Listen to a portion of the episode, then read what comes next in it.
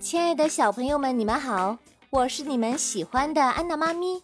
今天呀，我给你讲的故事叫做《最棒的一封信》。这个故事是由剑桥汉明爵学前教育研究院著会，哈尔滨工业大学出版社出版。在一片大海里，海牛慢慢地移动着，神情有点恍惚。哦，你怎么了，海牛？他的好朋友海马关心的问道：“哦哦，我很难过，我从来都没有收到过一封信。”海牛沮丧地说：“哦，什么？从来都没有收到过吗？”海马问。“哦，是的，从来都没有一个人写信给我。嗯，我每天。”都去查看信箱，它总是空的。海马听了海牛的话，和海牛一样伤心。过了一会儿，海马说：“嗯，我现在有点急事儿，要赶紧回家。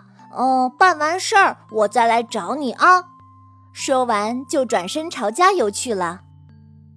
回到家，海马找出一支笔。开始在一片水草叶上画了起来，过了很久，画好了。海马把它放进一个水草叶做成的信封里，又在信封的上面画上了海牛的头像。他拿着这封信出了门，恰好看到熟人罗非鱼。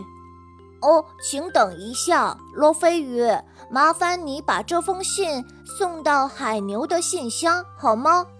嗯，好的。没问题，罗非鱼爽快地答应了。罗非鱼很快就找到了海牛的信箱，把信放了进去。天已经黑了，海马打算第二天再去找海牛。第二天，阳光再次照进了这片大海，新的一天开始了。海马早早的来找海牛。哦，海牛。今天收到信了吗？哦，没有，不会有信的，没有人给我写信。海牛慢悠悠地说：“哦，你肯定没有看信箱，我保证今天你会收到信的。我们一起去看吧。”海马催促着海牛一起来到信箱的旁边。